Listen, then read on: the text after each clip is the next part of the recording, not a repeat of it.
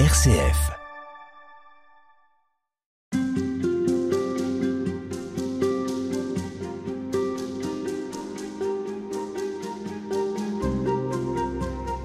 Dans un des chapitres de votre livre euh, Vers l'accomplissement de soi, Robert Comte, vous citez euh, Maurice Blondel qui pose cette question. Oui ou non, la vie humaine a-t-elle un sens et l'homme a-t-il une destinée? Est-ce que vous pensez qu'on peut un jour se dire qu'on a raté sa vie Ça peut arriver, oui. Ça peut arriver. Qu'est-ce que ça serait rater sa vie? Par exemple, ça pourrait dire euh, je n'ai pas euh, accompli les rêves que j'avais dans ma jeunesse. Je voulais, j'avais envie de, faire, de vivre telle chose, et puis euh, je n'ai pas pu le faire. Ça peut être euh, finalement euh, j'ai vécu une vie solitaire. Personne ne m'a aimé pour aller vite. Ça peut être ça, ça peut être euh, j'ai eu une vie tellement difficile, y compris au point de vue santé, que j'ai bataillé toute ma vie pour me défendre. Moi, je connais des personnes qui bataillent dans leur vie depuis leur adolescence pratiquement, et qui euh, ont parfois euh, des idées noires pour parler vite. Hmm. Et donc qui ont le sentiment qu'elles n'ont rien accompli. Oui, c'est leur sentiment en tout cas, oui. Moi, je connais quelqu'un à qui je dis, mais tu es quelqu'un de formidable. Elle me dit, mais je vois pas pourquoi tu me dis ça. Je vois pas pourquoi tu me dis ça. Elle ne peut pas le croire. Alors est-ce que la vie a un sens?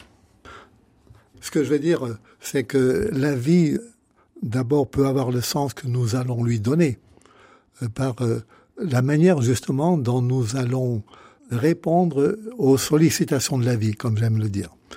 Alors ça, c'est une première réponse humaine, anthropologique, euh, qui ne suppose pas nécessairement la foi.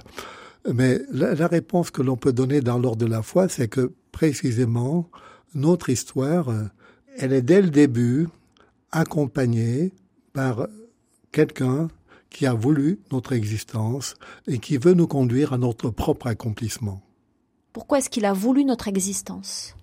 Eh bien, euh, je dirais à cause de sa générosité, son amour. Dieu euh, n'avait pas besoin de nous, si je peux dire. Il n'avait pas besoin du monde. Je ne sais pas quel est l'écrivain qui disait que Dieu était le grand célibataire du monde. Si nous croyons en Dieu trinitaire, nous ne croyons pas que Dieu est un solitaire. Donc, il peut vivre, si je peux dire, sa propre plénitude à l'intérieur de lui-même. Mais Dieu a voulu qu'il y ait un monde pour euh, répandre sa générosité.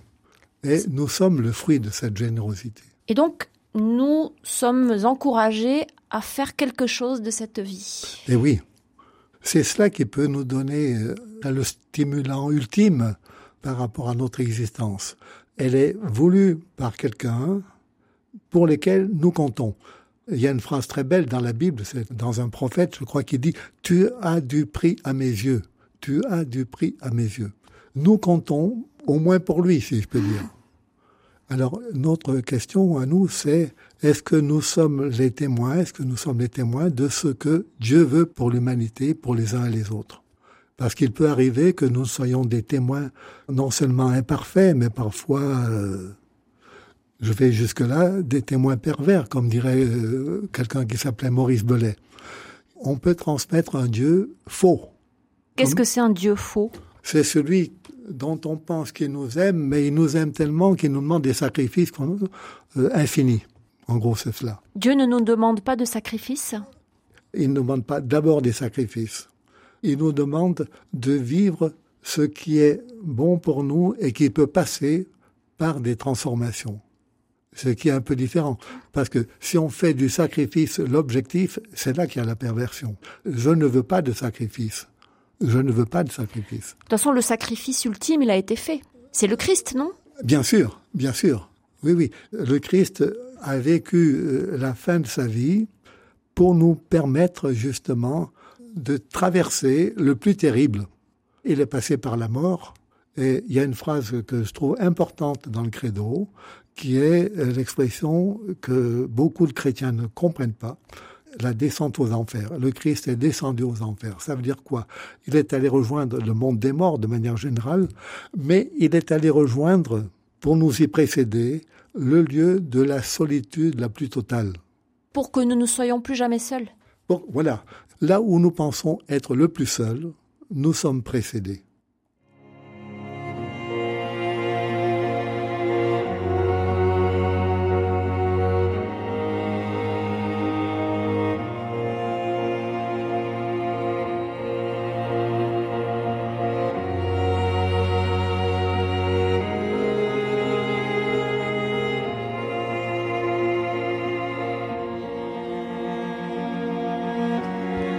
Le Robert Comte, il y a quand même un sacré problème.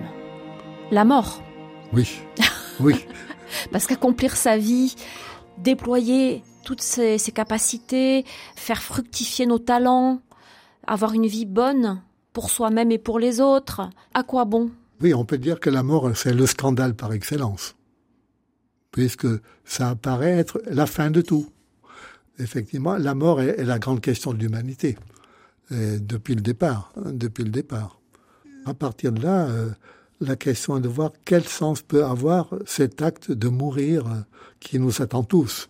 Vous parlez d'un acte de mourir? Oui, mais je parle d'acte de mourir au sens où, dans notre société où le regard sur la mort est essentiellement scientifique, biologique presque, nous risquons de ne voir dans la mort que l'aspect extérieur. Je me suis fait ce genre de réflexion quand j'ai vu mon père qui était dans le coma quelques jours avant de mourir. Et je me suis dit, derrière tous ces branchements, tous ces appareils-là, il y a un mystère qui se joue pour lui, qui m'échappe. Je ne vois pas tout. Je ne vois pas tout. Il y a quelque chose de fondamental qui se joue pour lui. Donc, je crois que nous sommes appelés à redécouvrir l'autre côté, si je peux dire, de la mort. Alors, c'est intéressant de voir, par exemple, les mots qu'on utilise pour parler de la mort. Le trépas. Le trépas veut dire qu'on passe ailleurs. Mais quel ailleurs? C'est pas nécessairement, si je peux me permettre, le trou dans lequel on est enterré. Nous disons dans notre foi qu'il y a autre chose. Il n'y a pas de réponse définitive? Non, parce que nous ne pouvons pas lever de manière avec des preuves absolues. Nous ne pouvons pas lever le mystère de la mort. Nous ne sommes que du côté d'avant la mort, nous.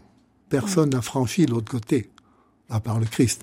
Et donc nous ne pouvons en parler qu'à partir de ce que nous en percevons depuis notre situation euh, telle qu'elle est.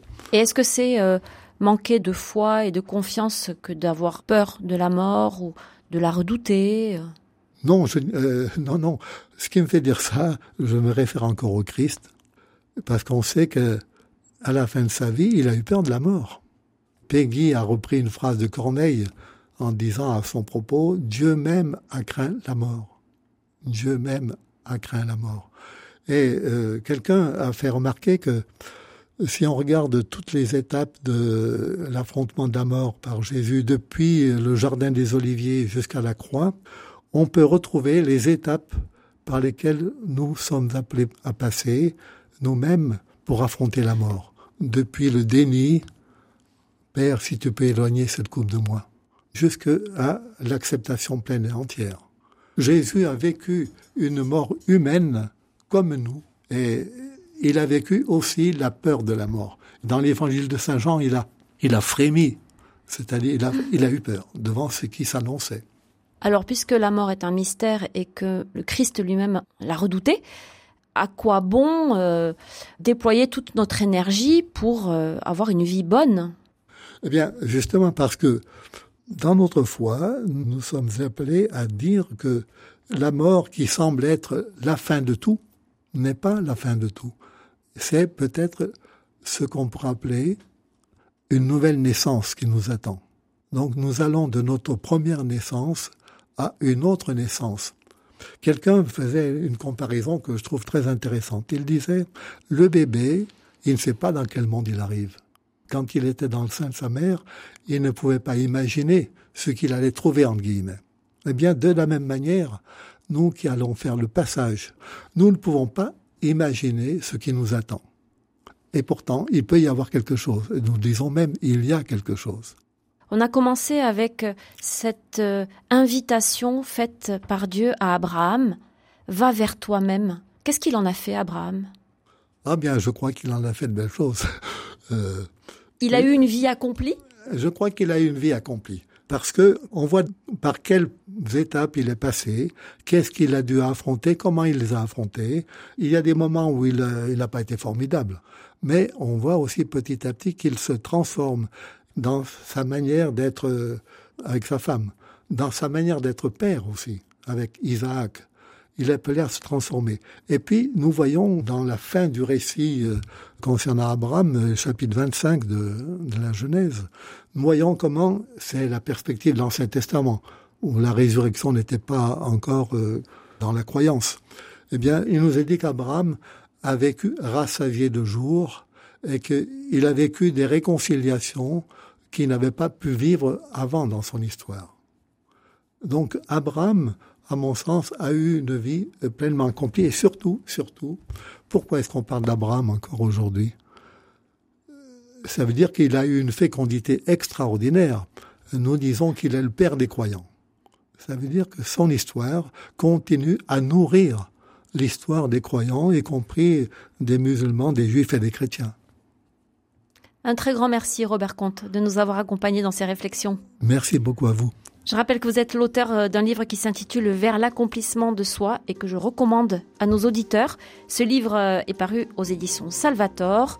Merci aussi à Philippe Faure qui était à la technique.